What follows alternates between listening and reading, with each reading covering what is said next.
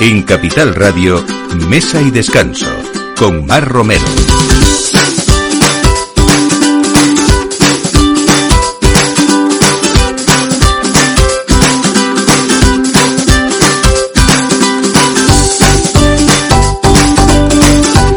Buenos días en el Ecuador de este mes de junio ¿eh? y algunos ya planeando, si no lo han hecho ya, eh, vacaciones, pero nosotros estamos aquí pues para este momento del aperitivo después de la comida y desde donde nos escuchen, pues si es en un coche con prudencia ya y, y si es desde casa, pues eso, acompañándonosles para disfrutar de la mejor gastronomía, eh, los mejores vinos también y, por qué no, los mejores planes. Hoy vamos a hablarles de un lugar que es el primer Silent Show de Madrid y uno de los pocos que existen en España. ¿Se imaginan ustedes un comensal que recibe con unos auriculares, eh, se los pone con luces vibrantes y empieza a cenar? Pues de esa forma pueden escuchar con un perfecto sonido a los artistas que desarrollan un espectáculo en el restaurante La Torcida o también para quitárselos si uno quiere mantener la charla con sus acompañantes. Pero no solamente eso, porque hay una oferta gastronómica ecléctica viajera que hoy nos trae Genaro Celia, que es el chef, el chef ejecutivo de este grupo, del grupo Tombo, que triunfa en Chueca, y este es el tercer negocio eh, del que les vamos a hablar. Vamos a hablarles también de vino porque se ha creado una nueva asociación que es la Asociación Monastrel de España, eh, que lo componen seis denominaciones de origen que se han unido en torno a esta variedad, la Monastrel, la denominación de origen Alicante, Almansa, Bullas, Jumilla, Valencia y, y Yecla, y ellos van a ser los principales embajadoras de esta variedad mediterránea. Vamos a hablar hoy con Silvano García Bellán, que es el presidente de la Asociación Monastrel de España, creada hace eh, unas semanas nada más, y también también de la denominación de origen Jumillas. ¿Y de quién hablamos? Pues de otro chef cada vez más importante porque cada vez más reconocido en Madrid. El chef José Arias se ha convertido en un referente de la gastronomía peruana en España gracias al esfuerzo, al empuje y constancia también en sus proyectos y con una labor de, de difusión que ha hecho de la gastronomía peruana en Madrid desde el año 2013 Hoy vamos a hablar eh, con él también de un nuevo lugar dedicado a la cocina Nikkei que es Hasaku y que tiene mucho que ver de esa cocina auténtica peruana, pero también de esas dos culturas que se unieron en un momento dado de la historia, eh, de las que siempre con él aprendemos a través del buen producto, de la buena dedicación. Y hoy también vamos a hablar con Fiorella, que es como el alma de la sala, que muy pocas veces se habla de sala y deberíamos hablar muchísimo más. Así que con ellos hablaremos para terminar también hablando de vino y con Cristina Tierno, que es una de las sumieres de este país que siempre nos trae sorpresas y hoy con ella vamos a hablar eh, de champán. Hacía pocas semanas que hablábamos de cava, hoy de champán con ella, una de las bebidas más, más versátiles para acompañar cualquier tipo de cocina. Así que todo esto les espera en esta próxima hora con Miki Garay en la realización y quien les habla, Mar Romero. Bienvenidos a Mesa y Descanso. Mesa y Descanso con Mar Romero.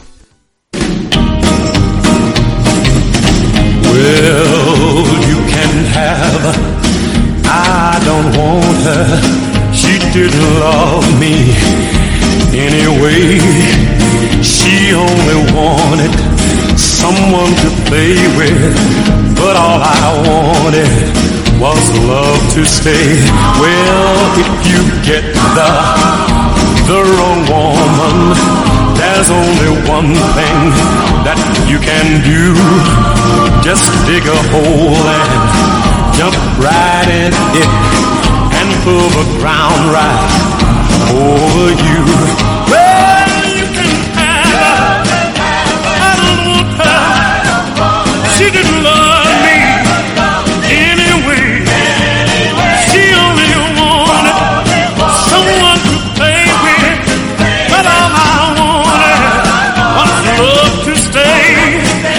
she estamos en un mes en el que todo el mundo ya con el calor quiere salir por las noches, disfrutar y por qué no mezclar gastronomía también y teatralidad, ¿no? O, por, o espectáculo, ¿por qué no, no? Y hablamos también de un barrio donde cabe de todo, afortunadamente, y tenemos eh, pues eh, cenas que, que son pues mm, originales, donde se canta, donde se baila y donde se ameniza precisamente con unas cenas muy especiales que nos trae hoy Genaro Celia. Bienvenido, Genaro, buenos días. Hola, ¿qué tal? ¿Cómo están? Bueno, eh, estáis triunfando en Chueca porque ya hablamos eh, del grupo Tombo, que es Coqui, Coquima, Tasquita, Los Ochoa Sí, eh, y ahora La Torcida. así es. ¿Y La Torcida por qué? La torcida porque precisamente cuando se estaba abriendo el bar, pues eh, estábamos pensando en el nombre y bueno, vimos que la barra estaba torcida y, y dijimos, ¿por qué no? Y, y bueno, por eso así nace un poco el nombre. Bueno, es un local que se ha creado con un ambiente que cambia con el paso de las horas, ¿no? Eh, y que tenemos eh, pues un espectáculo donde participan artistas y drag queen que cantan como decía y que bailan y con nombres eh, pues en esta zona muy famosos como Blondie, como Uma Fuman o como La Ogra que todo lo logra. Así es. Bueno, eh, cuéntame por qué, por qué se os ocurrió que fuera uno de los pocos eh, primer silent que, que hay en, en España, que es que cada comensal recibe unos auriculares. Cuéntame cómo es esto. A ver, la, la cuestión de la torcida es, pues la verdad que es un viaje, ¿no? Desde, desde que se entra hasta que se sale, ¿no? Apenas el comensal llega, pues eh, se le dan unos cascos donde están conectados pues al sistema de sonido y bueno, ahí desde, desde esos cascos pues se van dando directrices, ¿no? Cómo comienza el show y bueno, eh, mientras que se va dando el show, pues la gente puede puede ordenar pues comida, o sea, puede cenar tranquilamente, también puede quitártelos. Y bueno, la idea es que apenas se siente el comensal, pues se sienta que está en otro mundo, ¿no? O sea, se sienta que está en un espectáculo, que un espectáculo desde principio a fin, ¿no? Desde los camareros, eh, el personal de sala, eh, los cocineros también participan mucho. Y bueno, la idea de nosotros fue hacer un lugar de entretenimiento en el, en el barrio donde fuera algo pues rompedor en realidad. O sea, somos los únicos en el barrio que, que contamos con esto. Y la verdad que eso ha sido pues lo diferenciador también en el barrio. Y bueno, cada vez más nos conocen por bueno que somos el local de los cascos, ¿no? o sea, claro que el espectáculo solamente se puede seguir a través de los auriculares. Así Si es. tú te los quitas, eh, tú no escuchas a, a- No. a música y te da la tranquilidad, como tú dices, es. de elegir, eh, pues, pues cómo quieres estar escuchando a tus acompañantes en un momento Así dado es. de la cena, ¿no? Así es. Bueno, qué bien. Eh, decía yo que ofrecéis una cocina pues, bastante ecléctica, como muy viajera, pero muy divertida también porque es en formato de pinchos y de tapas, ¿no? Sí, tenemos, cuéntame. tenemos, o sea, eh, pinchos y tapas por las mañanas, un poco diferentes, ¿no? No ponemos la, el típico, la típica tapa de unas aceitunas y tal. Ponemos, pues, muchas cosas que, que se nos han ocurrido y, bueno, la idea es que sea también así como, como es de divertida la noche, también decirle al cliente que es divertido por la mañana también y que pueden venir por las mañanas, eh, tomarse unas tapas, unos pinchos o algo de carta también si quieren. Y bueno, y disfrutar del ambiente, disfrutar de, de la compañía, de, de nosotros, de los camareros, de todos, porque la verdad es que tratamos de hacer que todo sea como un poco fiesta, ¿no? Pinchos y tapas, pero que también genero hay muchos platos eh, elaborados, ¿no? Algunos en formato Sí. individual, otros para, para compartir. Por ejemplo, eh, tenemos un pescado de temporada frito con raspas. Cuéntame Sí. esto, un brioche de cerdo a baja temperatura. Sí, a ver, cuando nosotros pensamos en la carta, pensamos que fuese así como el barrio de Chueca, ¿no? Que es un barrio bastante acogedor, ¿no? Que la verdad que nosotros nos hemos sentido muy acogidos en el barrio, eh, que es un barrio multicultural y que, bueno, que también está abierto a cualquier tipo de experiencia, tanto gastronómica como de diversión. Entonces, lo que quisimos darle a la carta fue eso, una carta que fuese divertida, que fuese viajera, que fuese un poco de todos lados, ¿no? Donde todo, donde en un plato convergen varias cosas. Y bueno, tenemos desde un sándwich cubano que no es nada para nada cubano, pero que bueno, que tiene las mismas capas. Nosotros lo hacemos con mortadela trufada, con una mayonesa de wasabi. Eh, tenemos un ceviche también. Tenemos el brioche que acabas de decir, que la verdad que es uno de nuestros platos que más sale. Y ¿Cómo es ese brioche de cerdo a baja temperatura? es un pan brioche marcado a la plancha con mantequilla. Eh, cogemos cabezada de cerdo ibérico, la marinamos en tandoori y bueno, la cocinamos por unas 12 horas y después, bueno, con los jugos de la cocción, pues lo reducimos, eh, des- desmigamos toda esa carne y bueno, y hacemos una salsa con whisky, con bourbon también y bueno, eso Qué rico, lo, lo, lo cocinamos por unas dos horas más y bueno, lo emplatamos en formato como si fuese un perrito, así todo como de mano. La idea es que el cliente, o sea, la idea de la carta es que el cliente pueda estar en todo momento durante el show y también pueda comer, mientras, o sea, que no haya una distracción también durante la comida, pero que la comida obviamente pues sea rica, sabrosa y bueno, y también todo para compartir. En realidad toda la carta se puede compartir sin ningún problema. Bueno, y una, una comida que aparte de calidad eh, es Así bastante asequible. Vamos a hablar, porque a mí me gusta aquí hablar de vez en cuando de, de precios, ¿no? Porque la oferta del mediodía, en esa selección de pinchos y tapas, además hay eh, una tapa y consumición por 5 euros. Por Sí, ejemplo, un stick tartar en panipuri indio. Sí. Las croquetas de jamón joselito que tenéis, ¿no? Que, Sí. que-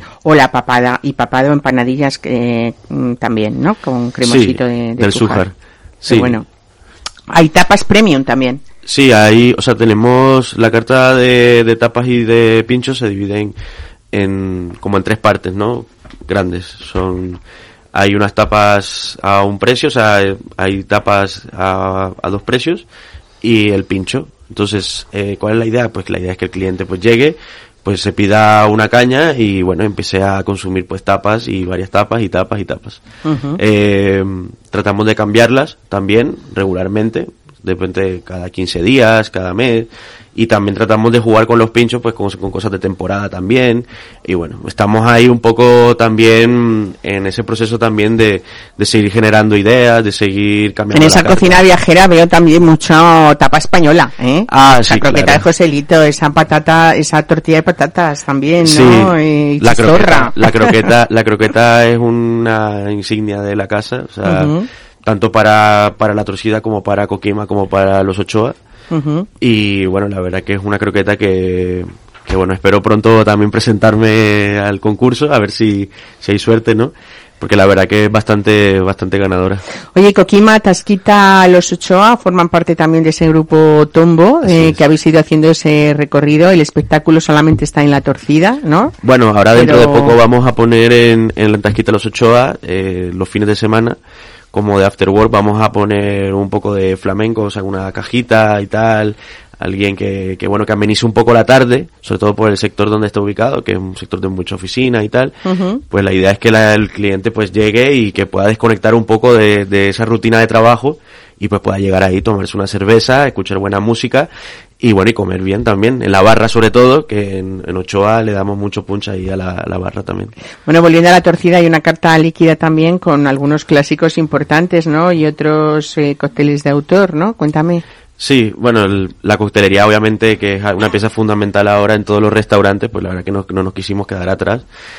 Y bueno, tratamos de también de, de mezclar muchos sabores en la coctelería, una coctelería bastante original. En, hay una parte clásica y una parte que es de autor.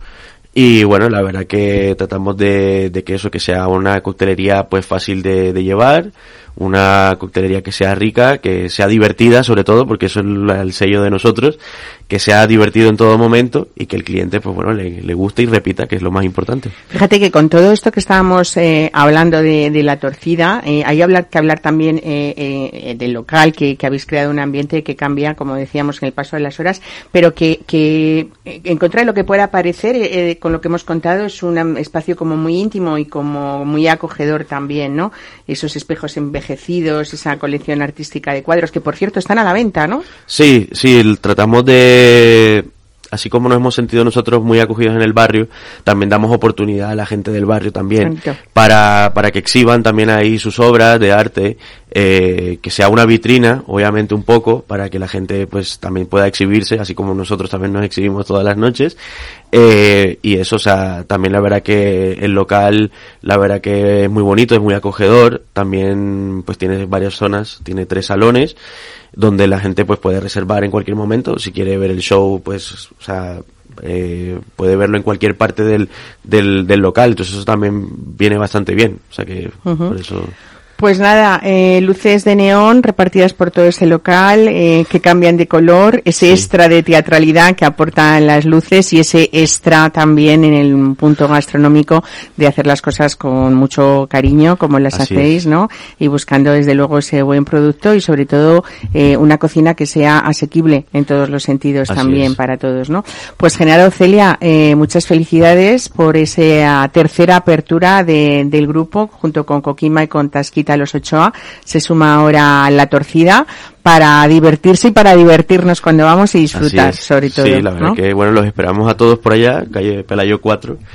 Eh, ahí estaremos siempre para ustedes, para lo que necesiten y bueno, la verdad para que se diviertan sobre todo junto con nosotros, junto con las travestis, junto con Blondie, junto con Uma, eh, junto con los camareros, junto con los cocineros y todos. La verdad que tratamos de hacer que todo sea una fiesta pues desde principio a fin y que bueno, y que lo disfruten y que coman rico también y que beban rico también. Pues nada, una cita importante para este verano madrileño. Muchísimas gracias, gracias a ustedes por recibirnos. Hasta luego. Mesa y descanso. Capital Radio.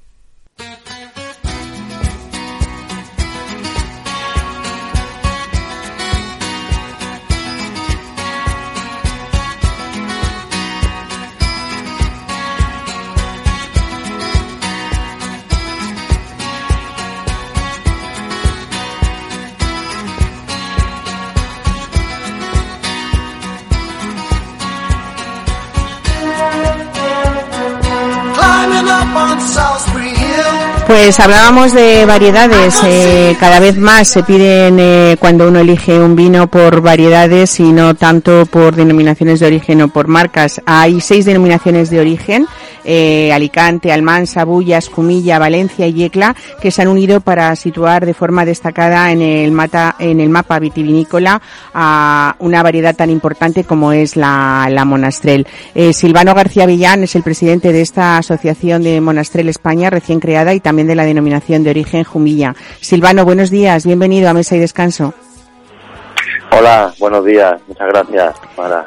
Bueno, eh, la asociación Monastrel eh, se creó en 2019, pero la pandemia re tuvo que, que, retrasar esa puesta en marcha, Silvano, y ahora en la, el, el, marco de la pasada feria reciente de FENAVIN habéis elegido este lugar para su lanzamiento y se ha presentado oficialmente para dar a conocer sus objetivos y también en sus actividades, y entre ellos está difundir y promocionar el vino sobre todo la uva Monastrel, ¿no?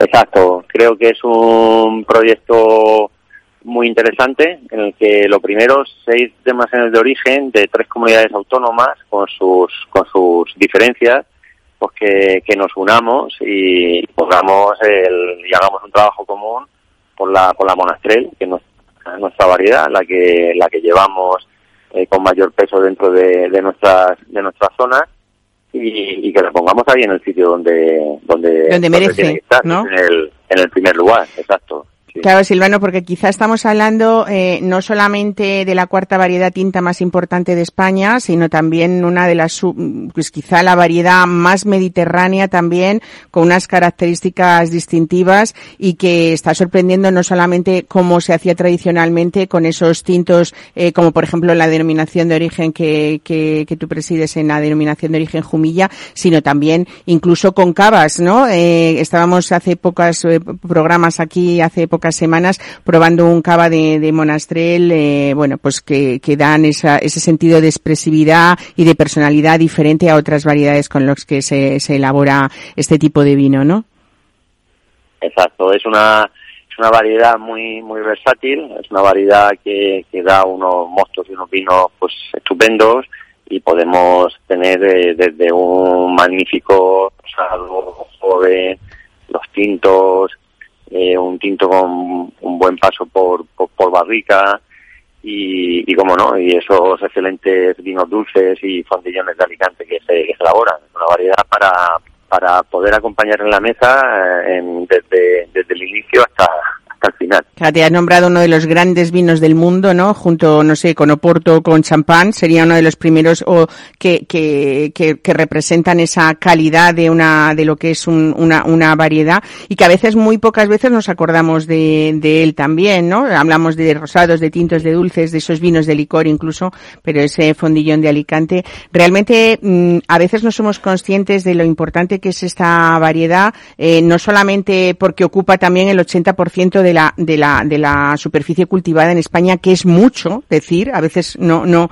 no medimos eh, lo suficiente o no somos conscientes de, de esa cantidad de tareas que, que tienen estas siete, estas seis denominaciones de origen representando a esta, a esta uva, sino también porque mm, es una uva que, que se adapta muy bien a, a esos climas secos y por lo tanto tiene muy pocas enfermedades. Quiero decir, estamos hablando a veces de, de un estado sanitario de la uva que prácticamente hay un viñedo importantísimo, ecológico también, ¿no?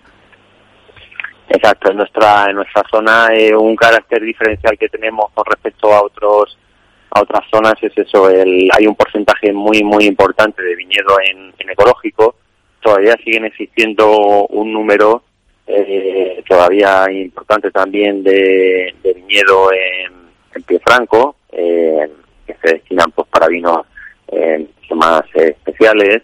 Eh, tenemos, como bien decías, es una, es una variedad pues que al final define, es una variedad que la encontramos en nuestras zonas de, de carácter mediterráneo y, y, que, y que creo que al consumidor le va a dar eh, una excelente, eh, vamos, va a ser va a ser una, una gran sorpresa para el que no la conoce todavía, que hay que pedir un monastrel y disfrutarlo. Exactamente. Yo ya me imagino, ¿eh? cuando la gente igual que se pide en otras ocasiones, pues no sé, un albariño o un verdejo, pues que pida directamente una monastrel, ¿no? Desde esta asociación, Silvano, lo que queréis también es ser ejemplo de trabajo conjunto, ¿no? Que no haya fronteras administrativas y al final que sea todo, pues eso, en favor de ese patrimonio que os une a estas seis denominaciones de, de origen, que es la monastrel y sus vinos, ¿no? Sí, sí. Y por eso creo que es un proyecto como, como hablábamos eh, bonito en ese sentido de que de que nos unamos entre todos y trabajemos por ese tenemos en común que la que la monastrel y parte que también pues representa eh, más allá del producto final que es el que es el vino es ese paisaje que mantenemos ese, ese turismo eh, enológico gastronómico que se puede hacer de, nuestras zonas y, y es un valor eh, en cuanto medioambiental también. Eh, cuenta que estamos en eh, nuestras zonas son las que están más eh, que pueden llevar un poco más este cambio climático que tenemos. Eh, somos las primeras y, y, defender el territorio de, de, de viñedo, pues al final es estar haciendo también barrera contra contra ese cambio y, y seguir eh, teniendo ese, ese patrimonio ahí con, fuerza. Claro, estamos hablando de un territorio pues muy definido que es el sureste español, la zona de transición entre esa meseta castellana y el Mediterráneo y me encanta el lema que habéis hecho para identificar a estos vinos de Monastrell España y que va a acompañar las actividades que vais a llevar a cabo que es Sabe a Sol, ¿no? Qué bonito. Sí, sí, pues eso eso es lo que hay que que, poner en la copa y, y catarlo, probarlo y, con una buena compañía disfrutarlo. Pues Silvano García Bellán, presidente de esta asociación Monastrel España, muchísimas eh, gracias por estar hoy con nosotros y por invitarnos también a disfrutar y a vivir y a consumir este fruto que al final es eh, eso, nuestra naturaleza mediterránea, ¿no? Es toda esa expresión de, de ese sabor a sol. Muchísimas gracias y un saludo. Muchas gracias. Adiós, buenos días. Mesa y descanso con Mar Romero.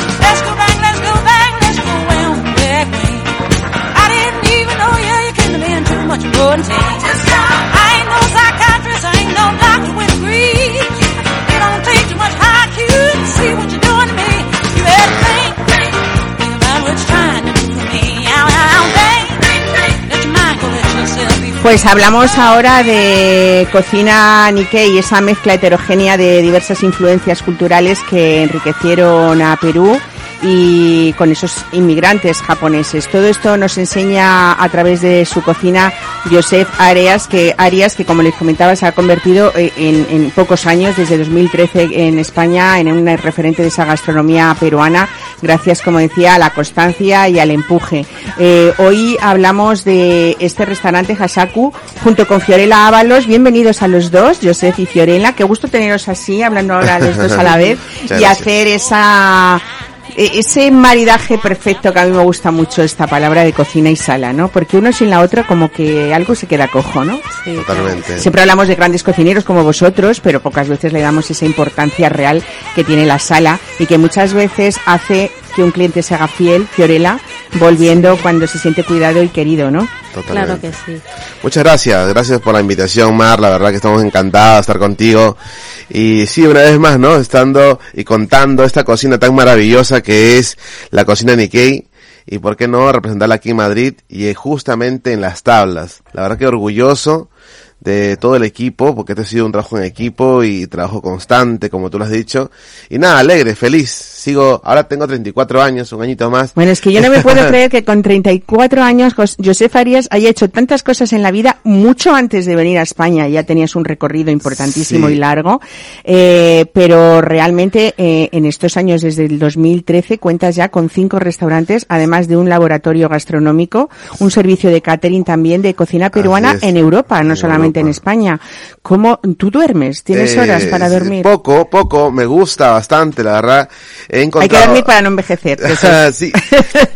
Eh, he encontrado, muchas gracias, he encontrado en, en mi vida una gran relación en la pasión, ¿no? De la cocina, en sí la parte de hostelería, ¿eh? porque ya no es cocina, también es dirección, servicio, marketing, comunicación, sala, gestión, es un poco de todo, limpieza, conductor, de todo, de todo. Y, pero es que sabes que me da la vida, ¿no? Me da la vida y, y me gusta y me encanta. Y lo bonito es que la familia está en conjunto.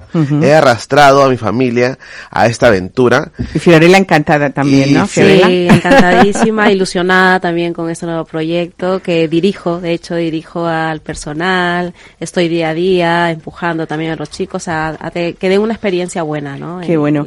Bueno, Hasaku dedicado a la cocina Nikkei fue eh, en 2021 cuando hicisteis esa primera apuesta virtual, por decirlo de alguna manera, para seguir acercando y difundiendo la gastronomía peruana, eh, porque no había otra manera de hacerlo, ¿no? No, no Sí. estaban abiertos los restaurantes, me pareció una idea estupenda, pero eh, un año y pico más tarde estamos hablando de toda una realidad, eh, que es este lugar, además, como, como los productos que usáis, muy fresco, ¿no? El lugar es fresco, Sí. es agradable, tenéis eh, una terraza maravillosa que va a dar mucho que hablar en el verano. Dos ¿no? terrazas. Dos terrazas. Dos terrazas, ¿eh? sí. Eh, y habéis buscado, yo creo que una mezcla también de decoración Fiorella que Sí. dice mucho de esa cocina Nikkei, pero tiene algo Un como toque muy, femenino, muy sí. femenino y casi casi nórdico en algunos puntos, ¿no? Sí, también. Eh, como eh, muy Parece una, ligero, una, muy- casa, una casa japonesa, una habitación, todo madera, todo con una gei- geisa, ¿no? Ajá.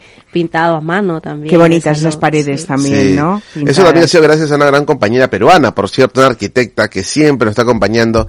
Creo que siempre estamos relacionados de gente maravillosa a nuestro alrededor, nos acompaña a hacer estas experiencias. Le contamos un poco la locura que queremos hacer y como arquitecta también va plasmando la el enfoque, ¿no? El enfoque final. Un trabajo en conjunto, discusiones que no debe faltar. ¿ah? Hombre, Oye, claro, esto, si no oye, se esto. discute, entonces no salen las cosas bonitas, Pero, ¿no? pero bien, bien. Ahora mismo encantado con la decoración, con, con el concepto en general. Muy Ajá. bonito. Bueno, José, nos habías, eh, eh, hemos vivido muchos eh, madrileños y gente que visita Madrid, ese restaurante Piscomar especializado en pescados y mariscos, Callao 24 con esa cocina tradicional, ahora eh, Hasaku dedicado a la cocina Nikkei, Humo también donde preparáis esos pollos a la brasa Sí. y parrillas con sabor, eh, ADN que era un poco eh, ADN tiene mucho de Josef Arias, ¿no? Porque yo creo, hay que decirlo, que tú formas parte de los 50 chefs del movimiento Generación con Causa, Sí. eh, que se creó en, Perú- en Perú para promover esta cocina peruana en el mundo, a través de la cuarta generación de cocineros que estaban avalados por el, reconocim- el reconocido eh, chef peruano Gastón Acurio, ¿no?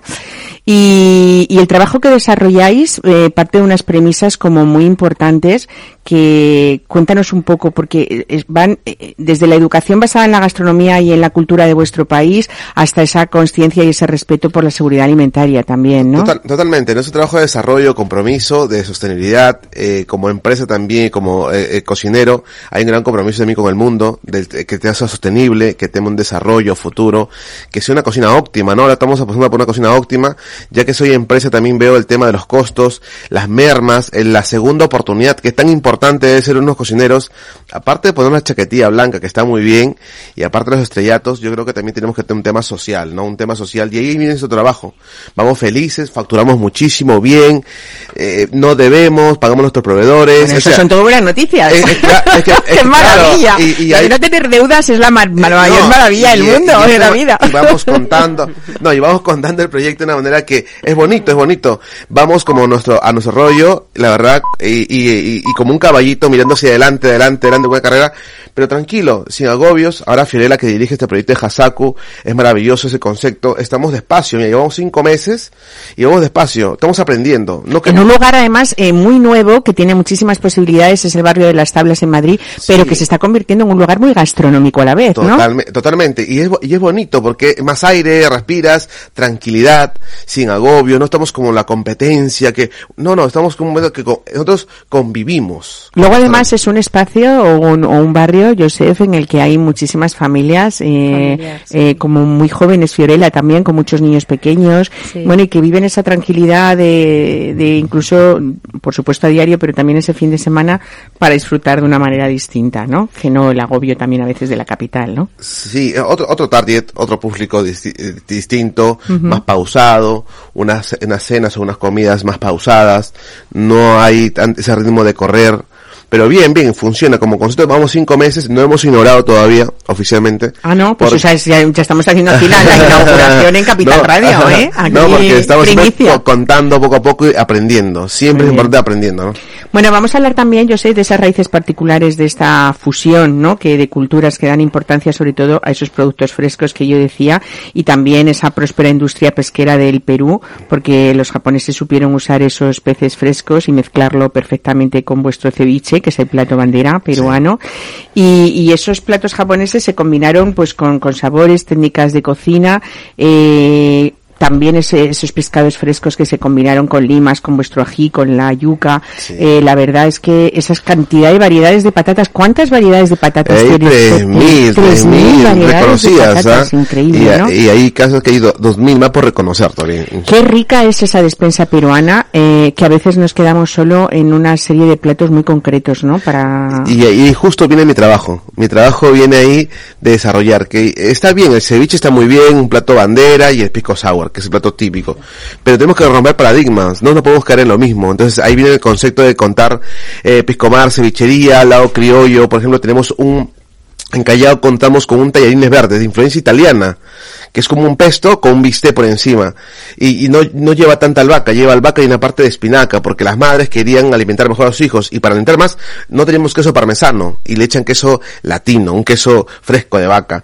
Y así va creciendo, y luego viene Hasaku con una cocina, yo le llamo cocina sin pretensión, una, y yo le llamo de que Perú le dice gracias al mundo, porque hoy por hoy creo que eh, la cocina peruana es tan rica, pero gracias por las influencias del mundo que ha habido, italiana, africana, española, y por qué no la, la japonesa, ¿no? Y siempre con respeto, porque el, el japonés es bien purista, y a veces cuando nosotros echamos nuestra salsa, nuestros rocotos, nuestros ajís, pues ellos parecerá como, oye, ¿qué pasa? ¿Qué estás haciendo, no? Pero ahora ha sido en Perú una cocina Nikkei, ha sido bien aceptada, esos makis, esos rolls, avinagrados, de ese arroz avinagrado con, con, con ajís, especies, Ujú. a otros nos parece como que wow, ¿no? Qué chévere, divertido. Fiorella Hasaku empezó siendo esa innovadora propuesta de maquis, fusión peruano-japonesas que nos cuenta Joseph, eh, irus nigiri, eh, con un toque de distinción porque ofrecía una, una gama de salsas con el nombre de Salsas 88, que teníamos de todo, ¿no? Que era eh, soja picante, acevichados, eh, panca. De ají, sí. Todo, sí. ¿no? Eh, ahora hay dos menús de gustación. Hay dos Hasaku. menús, exacto, para dar un poquito a conocer la carta. eh, son siete platos diferentes, vamos eh, preparando al momento y para que la experiencia sea agradable, ¿no? Y ofrecemos también pisco, que es un destilado de uva que todos los restaurantes lo tenemos, Ujú. eh, un vino para que la, la, am, el maridaje sea con, con el pescado, ¿no? Fresco que tenemos. Sí. Eh, la verdad es que hacer una selección de vinos en una carta con tantas salsas, ¿no? Eh, y, y, y, con tanta variedad, incluso de picantes, eh, puede ser incluso complejo, Complejo. o una labor Mm. bastante ardua, ¿no? Que, que hay que felicitarte por eso también, ¿no? Gracias. Eh, ¿Cuáles serían los platos más, más destacados de que tú dirías que no hay que perderse en Hasaku? Pues el ceviche, por ejemplo. El ceviche está en todos los restaurantes, pero cada ceviche tiene su temática en cada local. Eh, el de nosotros está el Nikkei, que es una mezcla entre leche de tigre y salsa de soja. Va acompañado con una canchita que es maíz, maíz frito y plátano al horno, que eso es el boom. Eh, y luego el maki, que es el más pedido en la, acevichado, que es una salsita a base de leche de tigre y mayo, mayonesa también. sí. ¿El parrillero? De atún. El parrillero, bueno, también está, eh, en realidad todos los maquis eh, tienen su encanto, pero el más pedido pues es el acevichado. Bueno, yo creo que de verdad que habéis pensado y me, para crear estos dos menús de gustación diferentes que tienen entre los dos una pequeña diferencia de precio entre 40 y 43 euros. Así es. Eh, pero me parece de una generosidad tremenda porque es que mm, hay algunos que son para elegir y otros para compartir. Sí. Eh, pero yo creo que habéis encontrado un menú equilibrado, o sea, eh, muy muy generoso que decía en las cantidades, ¿no? En la Sí. en, en los diferentes platos también para probar un poco de todo lo que representa este restaurante. Eh, hay mucho que ah, lleváis cinco meses, decías que no se han inaugurado, pero aquí hay mucho pensamiento. Quiero decir, hay eh, mucho estudio anterior a esta apertura, ¿no? Cl- Claro, a nosotros nos dio el tema del and Way y el delivery que hacíamos con eh, Hasako To Go. Era un tema de aprendizaje. Siempre estamos con tema de la sencillez la humildad empresarial, de no tirarte la piscina sin un conocimiento, un know-how. Entonces, eh, aprendimos con el delivery y funcionó. Nos díamos abasto. Y de momento dije, para, vamos a ¿El parar. para- delivery era con, con el tema de los pollos a la brasa No, no, no, no, no, no, no, era, era aparte, aparte. Hicimos en Piscomar un espacio en Table Kitchen, hicimos, eh, pusimos un sushi men a dos y empezaron a trabajar, pero no dábamos abasto. Y dije, oye, esto funciona, me gusta. Aprendimos siete meses con un periodo de rodamiento y dije, mejor local. Y Fiore, pues saben que es mi pareja, mi mujer, la madre de mi hijo, y la, la gran persona que comenzó todo este proyecto. Y de modo de agradecimiento, ese proyecto lo estamos haciendo en conjunto. Hoy estamos bien y esperamos a futuro estar bien, pero nunca se sabe. Y si ese local va por como un tema de agradecimiento. Yo soy una persona que valoro mucho esas cosas y es por eso también que vamos creciendo. Con Andrea, mi hermana de Calle 24 que conoces, también es local para ella. Y es también porque ya no está frío el local, sino que alguien lo lleva porque lo siente suyo. Qué bonito, ¿no? Eh, Qué bonito. sí. Bueno, también es verdad que la generosidad cuando uno da recibe mucho, ¿no? Sí, y eso- también y eso es es- una manera de recibir, Sí, ¿no? Y, Sí, claro que sí. y eso es bonito, maravilloso. Llevamos con el proyecto nueve años, en general, hemos crecido bastante, tengo miedo de eso. No quiero mirar para atrás mucho, eh, quiero tranquilamente, porque y no quiero creérmelo, porque parece que fuera un grupazo, ¿no? No pretendemos tampoco, queremos solo consolidar este año el concepto, contar cada vez más la esencia y, y dar el valor al, al lado humano también, porque ahora estamos completos de que valorar de dónde sale ese pescado, del, de- del productor, de la papa, del ají, cómo viaja, porque a veces vemos un plato muy rico aquí, muy bien presentado, pero hay un tema social de que tenemos que trabajar, ¿no? Estuve en Perú hace poco con Hernando Reyes justo y trabajando en el tema del productor, ¿no? De, de que a veces eh, hay un, hay un terciario ahí dentro, en medio que se eleva tanto los precios y que el consumidor hoy por hoy no desconoce de calidades de pollo, calidades de pescados, la trazabilidad que puede haber. Hay que comprar en Mercamadrid, por ejemplo, no en los super por ahí, ¿no? en Mercamadrid para, para que la- Levantarse a las 4 de la mañana. ¿Para ¿no? qué? ¿Para qué? Para que el pescadero no desaparezca. Bueno, un tema social. Estamos comprometidos mucho con el tema social que queremos que pero y, y barrer en casa. Siempre, Mar, yo creo que barremos en casa para luego hacer un poquito de ruido. Algo haremos, algo, algo, algo, algo de, algo haremos para los jóvenes, ¿no? Motivar y que es, posi- es posible, ¿eh? Seguro Nosotros- que sí. Nosotros hemos comenzado sin nada, Mar. Tú nos conoces que de un principio de, de nada, nada, nada, nada. A mí hay algo que me encanta del grupo Josef Arias y es que habéis conseguido eh, en estos diferentes restaurantes eh, que son todos distintos, ¿no? Como decíamos, unos son comida tradicional, otros Nikkei, otro brasas, otro eh, pescados, mariscos y sin embargo eh, tienen ese enlace y ese punto en común que es esa difusión que tú haces mm, con todo ese sentimiento además Sí. de la buena calidad pero también de contar ese, esa cultura peruana, ¿no? Eh, y cómo hemos, y que no se queda aquí en el ceviche, porque todos aprendimos un día, eh, yo siempre cuento que hace 15 años, eh, eh, recuerdo eh, una edición de Madrid Fusión o 12, no sé, que entonces nos, nos habían traído a Madrid un, resta- un, un cocinero peruano y nos enseñaba cómo se hacía un ceviche en el momento y era la primera vez que expertos gastronómicos lo veían. Quiero decir que el ceviche en España tampoco, y hoy no concebimos un restaurante prácticamente sin ser peruano que no tenga un ceviche, ¿no? Pero bueno, hay que ir más allá y para eso está esa labor importante que vosotros estáis haciendo. Vuelvo a la sala un poco con Sí. Fiorella Ábalos Sí. porque eh, también partimos un poco de que qué importante, eh, Fiorella, es hacer un gran equipo de sala, que a veces tape incluso si hay algún pequeño error en cocina, lo sepamos salvar, que no nos damos mucha cuenta de eso, y que por muy bueno que sea un chef eh, o un jefe de cocina, si no tiene un buen servicio de sala, quizás se agrave más el problema, ¿no? Y luego Sí. qué importante es esa formación que luego tú has sabido dar también a, a tu equipo, ¿no? Claro que sí, empecé muy joven, empecé empíricamente eh, haciendo cursos, de hecho también estuve en Cámara de Comercio eh, en 2015 y tuve el privilegio de tenerte como profesora. Muchas gracias. Encantada y feliz. Y nada, pues eh, eh, creciendo poco a poco y lidiando con el día a día, ¿no? De, de los chicos, eh, siempre hay pues eh, peleas entre cocina y sala, pues lidiando con ellos, haciendo un poquito de coach también, eh, de relaciones humanas también. Pero bueno, contenta, contenta y, y dando a conocer la gastronomía peruana al mundo y, y poco más. Oye, hay una duda que yo tengo, bueno, no es duda, es eh, toda cocina o toda comida peruana debe, debe empezar por un pisco sour, ¿no? Sí, de ¿Eh? hecho, es la, la, El problema del pisco sour es que uno no sabe si quedarse solo con uno. Eh, Ah. luego ya, ¿no? Peligroso. Cuando está tan bien hecho como lo hacéis vosotros, Dios. es muy difícil decir al segundo que no. Pero eh, yo creo que es parte de esa esencia Totalmente. vuestra. ¿eh? Y, y fíjate que mm, voy a aventurarme a decir que se ha convertido también en uno de los grandes clásicos de la coctelería eh, en Sí, el mundo. Sí, y ¿no? cada vez más, eso es bonito, para nosotros es bonito. Y qué bonito porque el pisco nace de un vino. Que, eh, nace de un vino y es maravilloso, ¿no? El destilado que puede con esas uvas pisqueras que tenemos, eh, trabajamos las aromáticas, no aromáticas, es maravilloso, maravilloso. Que Es otro mundo apasionante. Hablábamos hace Otro pocas mundo. semanas, la semana pasada creo, de los saques, ¿eh? y, y hay que hablar mucho de los piscos. No, también, ca- ¿no? cada vez más. Y es bonito. Yo estuve hace poco en la vendimia en Perú y dices, wow, qué ch-". Y siendo peruano, estuve en la casa de Atacama, eh, con Demonio de los Andes, y estuvimos cuatro días, nos recibieron en la casa.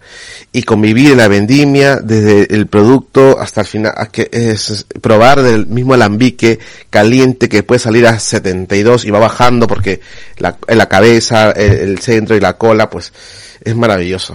Es- es, es una magia, magia pura y dura. Otro mundo Conocimiento, también, ¿no? conocimiento. Y eso falta dar a conocer. Y ese es nuestro trabajo que estamos haciendo, ¿no? Contar, contar, contar. Para que haya un poquito de cultura. Y lo bueno, y todo sea agradecido al público nacional, sobre todo el español, que es nuestro gran público, eh, acepta, quiere ese conocimiento, quiere, busca, este escucha y sabe bastante. Hay una media muy grande, importante, de que la gente ya ha viajado al Perú por lo menos un mes. Yo voy a decir una barbaridad con los peruanos, pero... Yo tengo veces pendiente, ¿eh? conocen- Tengo pendiente conocen más, viaje, más que ¿eh? un peru- sí, sí. conocen más que, que muchos que un peruano. Muchos se han hecho un viaje de un mes, pero conocen bastante sitios, lugares, mucha información. Claro, Lugar. Otro privilegio también, ¿no? Sí, De sí. una zona maravillosa eh, y de un país maravilloso también, ¿no? Sí, apostando por todo, pero bien, bien, bien, funciona. Bueno, y luego eh, un día tengo, tienes que venir para explicarnos de vez en cuando algunos platos y con tratamientos también Ah. eh, muy complicados, como puede ser ese maíz, eh, como vosotros lo hacéis, ¿no? Como el sancochado, todo esto Ah, que mira, es como... vale. eh, yo te invito a hacer Ya, algo así, ¿eh? listo, y que, y que vayamos viendo un poco paso a paso esa, esa gastronomía peruana, que una vez más felicitaros por esa labor maravillosa, no solamente de emprendimiento, porque sois ejemplos de, de, de, empreti- de emprendimiento empresarial, de esa época que hemos pasado todos terrible, de todos esos cierres y sin embargo ahí no habéis dejado en vuestro empeño, ¿no? Y habéis seguido luchando y hoy, por ejemplo, eh, Hasaku es una, una muestra de, de toda esa valía vuestra, Sí. de ese esfuerzo que decía yo al principio y sobre todo me encanta no solamente esa búsqueda del producto maravilloso que tú tienes con ese esfuerzo de madrugar tanto y dormir poco, eh, sino de también de, de, de ese valor de lo que es la difusión cultural de un país a través de la gastronomía, ¿no? Que es, Sí. es, es muy bonito. Así que No, nos- gra- gracias, gracias, Mar. Muchas gracias, muchas gracias. no se pierdan ustedes quienes nos escuchan este barrio de las tablas y este punto de encuentro donde van a encontrar a Josef Arias y a, y a, y a Fiorella Ábalos, eh, que al final se va a convertir pues en lo que es cuando uno visita cualquiera de vuestros restaurantes en nuestra casa. ¿eh? Totalmente. O sea Y que- ese- ese- tiene que ser la ruta, la ruta del viaje a Perú. pasaporte Perú. Eh, Pasaporte Perú. pas- pasaporte ¿eh? Perú. Muy bien, pues muchísimas gracias a los dos A y felicidades por ese trabajo, de verdad. Gracias. Mar. Gracias, Mar.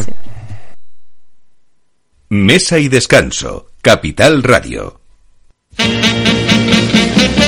Stupid Cupid, you're a real mean guy. I'd like to clip your wings so you can fly. I'm in love and it's a crying shame. And I know that you're the one to blame. Hey, hey, set me free. Stupid Cupid, stop picking on me. I can't do my homework and I can't get straight. I need every morning by the half past eight. I'm acting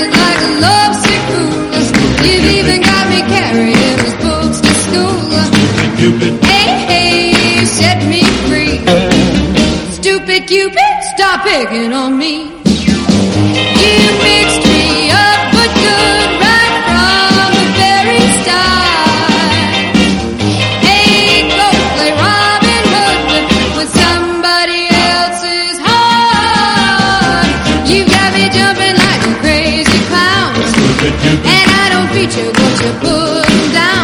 Since I kissed his love and lips and wine, the thing that bothers me is that I like it fine. Hey, hey, set me free. Stupid Cupid, stop picking on me.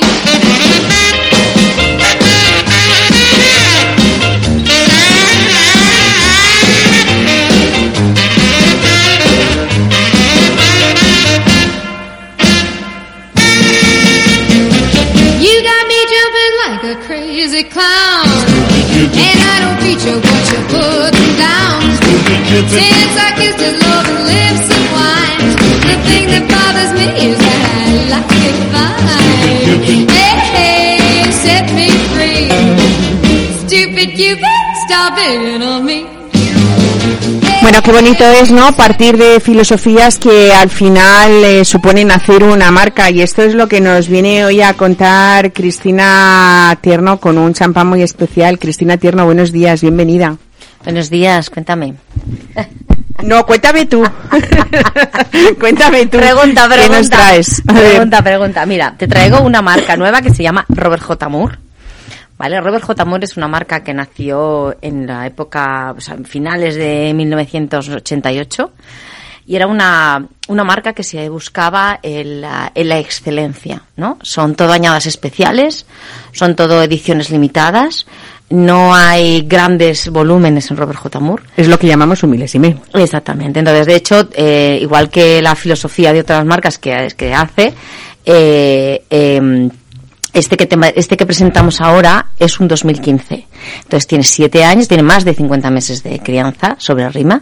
50 meses de 50 crianza. meses. Es, bueno, de hecho lo, lo, lo hemos lanzado un poco con un warning porque decíamos, mira, si lo pones frío o lo pones en una copa amplia o lo pones en buena compañía, esto ya te crea adicción. O sea, esto sí ya imposible de olvidar. Entonces, por eso un poco buscábamos algo que sea un poco distinto, pero es el más versátil de todos los de todos los cavas que tenemos aquí en, en Robert J. en J- Estamos hablando de, de la cuna de, de la de Ocava, que es en Sadurní de Noya, y hablamos de 1988, ¿no? Sí, exactamente. exactamente. Eh, bueno, lo que habéis hecho realmente ha sido mm, marcar una manera propia de, de entender eh, este, estos espumosos, ¿no? Y que y que además eh, lo que demostráis es ser unos apasionados de este de este terruño Claro, lo que, digo, buscamos este es la línea cuidada, es decir, el mimo, ¿vale? No todo puede ser. Hay, hay mercado para todos. Pero a veces que tú quieres hacer, tener una cosita más especial sin irte del guindo, como digo yo, sin subirte de precio. Entonces, esto es un poco la línea de Robert J. Moore. El- son cavas gastronómicos, ca- cavas para comer. De hecho, la presentación de la botella, verás que es muy bonita, que tiene así como una parte de abajo un poquito más ancha, porque están preparados para comer. No los vas a encontrar en supermercados, no existen. Pero eh, todo lo que todo lo que se busca siempre es que sea la armonía, que nos encontramos súper equilibrados de acidez. ¿Qué es el gran problema del cava? Que yo le veo a los que no somos, porque a ver, yo soy muy cavista y muy burbujera, yo lo reconozco, y muy champanera. Pero a mí el gran problema que tengo siempre es la acidez. Hay cavas que se me van de acidez, que me resultan muy ácidos y me resultan un poco hirientes. Entonces, este tiene una armonía que siendo que no tiene nada de azúcar, como digo yo, es operación bikini total, o sea, este no engordas nada, pero sí que es cierto que notas esa finura, esa flor blanca, un poquito de, un poquito de, de tostado, pero tampoco demasiado, que no agobia, por eso lo hace muy versátil. Esto es porque es consecuencia de esa maduración tan larga que tú dices, Claro. ¿no? Y las variedades. Aquí le hemos puesto eh, Xarelo, que es la principal de la denominación. Macabeo eh. Macabeo, que es la viura, que decimos nosotros, pero que no viene de origen de allí. Y lleva Chardonnay. Entonces es verdad que tiene como un estilo un poco afrancesado, ¿no? Digamos así, un poquito fino. Y luego la burbuja que es súper cremosa. o sea, Y, y todas estas variedades proceden de viñas viejas también, Mm. de- ¿no? Sí, tenemos viñas viejas, viñas joven.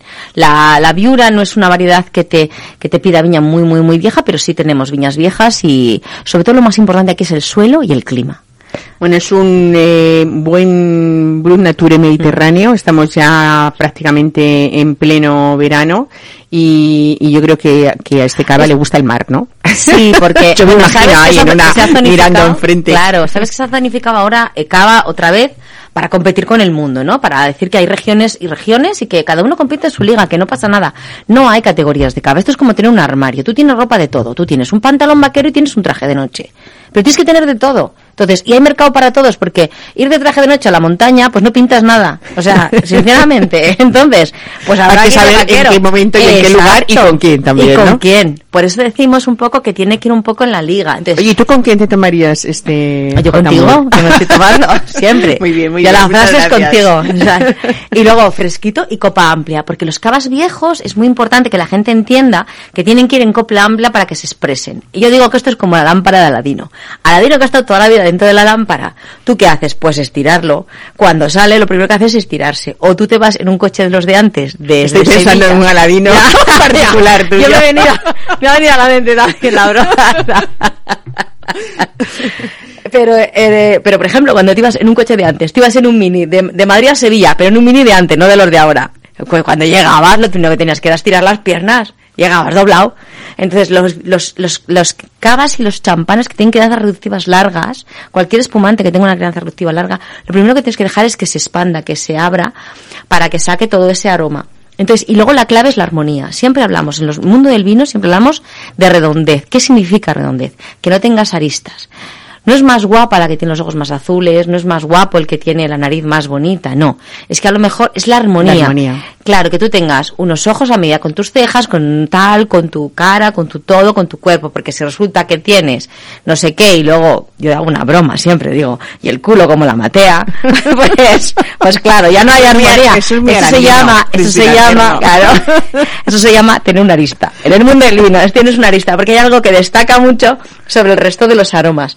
Entonces, esto sí, te das cuenta, los grandes vinos siempre son los que tú los hueles, los pruebas, te bebes la botella y dices, pues no sé muy bien a qué sabía, pero me ha, me ha impactado. Entonces, lo que se trata es de impactar. Se te esos- queda en la memoria, ¿no? Exactamente. Aquí no buscamos, de hecho, por la, en la etiqueta no ponemos ni detrás de qué está hecho.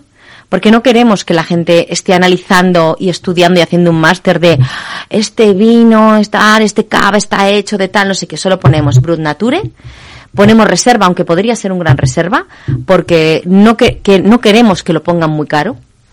queremos que la gente sea accesible, sea gastronómico, para que todo el mundo pueda, porque pones gran qué reserva. y precio siempre- estamos hablando? Pues Cuéntame. aquí estamos hablando pues de unos 18 euros. PVP. Madre Ojo. mía. O sea, O sea, que estamos aunque- hablando de un grandísimo Claro, cava. que tú vas a un restaurante y te lo ponen a 30 euros a tranquilamente. 50 meses esperando a salir al mercado, ¿no? Tú lo pones en un restaurante, claro, se tiene que ir las copas, hay que limpiarlas, hay que tenerlo frío, hay que pagar los sueldos, que vayan a trabajar en coche. No, pues hombre, menos que 30 35 euros, pero por 35 euros te tomas un súper y además esa burbuja fina te hace digerir. La gente se le olvida que aparte de comer hay que digerir. Entonces hay determinadas comidas que es bueno tomarlas con vino o con cosas que tengan un poquito de acidez porque te ayudan a digerir y no se te queda por la tarde eso que has comido y te dices, Fíjate, es que eh, me no parece puedo. que el cava siempre en general es Mm. una bebida muy versátil, ¿no? Y Mm. un vino muy versátil, pero en este caso de Robert J. Moore, Mm. fíjate que yo, hablando del mar, por ejemplo, se me ocurre eh, eh, hasta tomarlo con esos pescados azules, con esos espetos que nos esperan ahora, con esa Uh, grasa bueno. Ese pescado azul que viene ahora. Claro, ¿no? pero es que este es, por como ejemplo. digo yo, son trajes de chaqueta negro. Esto vale para el ceviche y el maqui y las yozas que hemos estado hablando del comi- cocina Nikkei. También pegaría con la cocina chifa, también pega con la cocina, pero te igual, Claro, esa una versatilidad paella. que digo, ¿no? De- Claro. Te va con una paella, pero te va con una carne, con un pescado, te va con un percebe y lo mismo te va por, con una almeja sencilla. O sea, que no, no, no tienes que ir a grandes cosas. Pero es que en un momento determinado te tomas algo de comida india, que tienes un poco esas especias de curry y tal, que tú tienes que digerir, porque si no, la leche de coco y el curry te pueden repetir un poco porque no tenemos costumbre, porque somos, somos españoles, aunque nos guste la comida internacional, somos españoles, no tenemos tanta tradición. Entonces eso te ayuda a digerir bien, a limpiar la boca Y sea mucho más agradable. Oye, aprovechando. Cristina Tierno, que eres una gran sumiller, también en esta época de verano, en esta época de verano, hay que hablar siempre de temperaturas perfectas, ¿no? Ah, o, sí. mm, si no perfectas, intentar mm, en el grado máximo de disfrute de cada uno de los vinos que tomamos. Y en el caso de los cavas, ¿qué hacemos en casa? Porque también nos podemos llevar estos cavas. Frigorífico, pero frigorífico, frigorífico. Frigorífico lo de la leche. Nada de congelador. El congelador rompe la burbuja y, des- y destroza el equilibrio del, del, cava. Si hay que hacerlo, enfriarlo muy deprisa, agua y hielo, no hace falta echarle ni alcohol, ni sal, ni nada, porque la temperatura normalmente suele ser 20 grados en cualquier casa normal. 15, 20 grados, no estamos en Aranda de Duero, que hay 0 grados ni frío ni calor.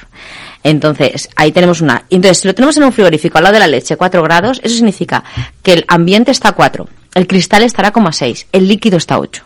O sea, hay una diferencia como de 2 grados. De hecho, el tener un frigorífico abierto, yo es que he hecho la prueba con un termómetro de esos de cocina, porque yo soy como muy.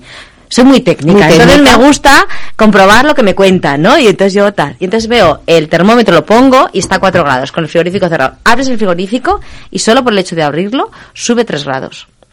Solo por abrirlo, o sea, sube Fíjate. el- 3 grados. Entonces, claro, se- aunque se quede muchas veces tú notas frío afuera, lo importante es que esté el contenido fresco. Y Bueno, pero por pensar- ejemplo, si vamos a tardar en tomarlo a lo largo de una comida, está bien tener una cubitera. Y Una cubitera o un enfriador, casa, ¿no? Y un, enfriador que no vale nada, que te lo compras, lo tienes en el congelador y le pones, al, lo vistes en la botella y siempre lo tienes fresquito y lo puedes llevar a cualquier lado. ¿Vas a casa de un amigo? Pues tiras una botella, que siempre se agradece, ¿no? Las temperaturas son tan importantes que nos pueden hacer que un vino sea maravilloso o todo lo contrario, ¿no? Exactamente, exactamente. Ujú, si no, no, y la adecuada. copa. Y la copa.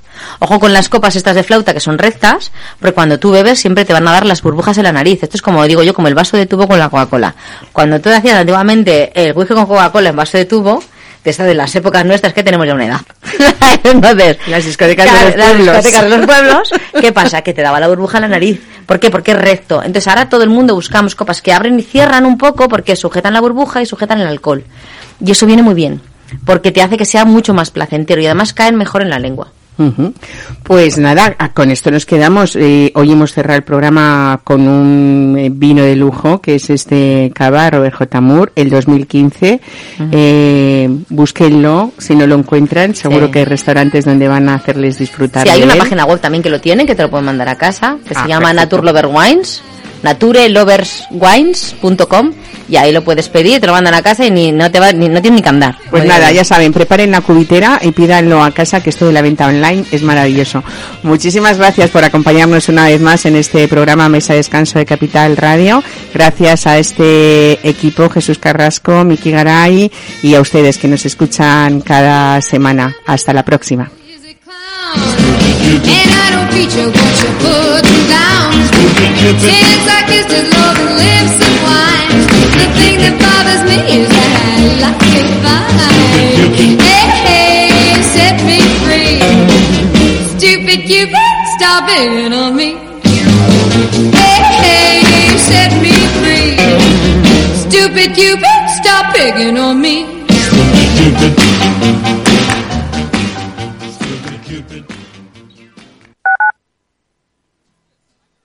Capital Radio Madrid 103.2.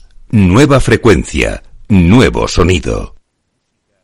Restaurante Ferreiro, todo el sabor de la cocina asturiana con los mejores pescados de pincho de nuestros mares y nuestras carnes del Principado. Recetas sabrosas y actualizadas junto a los platos más emblemáticos de la alta cocina asturiana. La fabada, premio la mejor de Madrid 2017 y las verdinas con bogavante y almejas. Pruebe nuestro famoso arroz con leche y nuestros menús diferentes en cada temporada. Calle Comandante Zorita 32, teléfono 91 553 93 42. Una recomendación del programa gastronómico Mesa y Descanso. Esto te estás perdiendo si no escuchas a Rocío Arbiza en Mercado Abierto.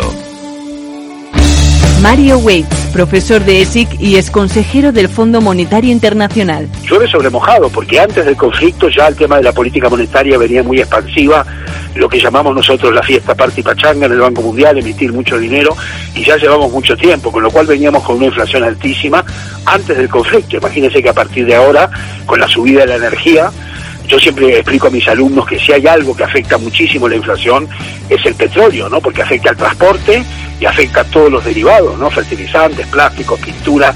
O sea que si sube el precio del pollo no pasa nada, pero si sube el precio del petróleo sí. Mercado Abierto con Rocío Arbiza. Disfruta de la mejor cocina gallega en Montes de Galicia. Todo un clásico moderno en el barrio de Salamanca. Disfruta de la variada dieta atlántica. De las mejores carnes y pescados tratados con respeto y transparencia. Y regados con una de las mejores bodegas de la zona. En grupo, en familia o en pareja, Montes de Galicia te ofrece el espacio perfecto en cada ocasión.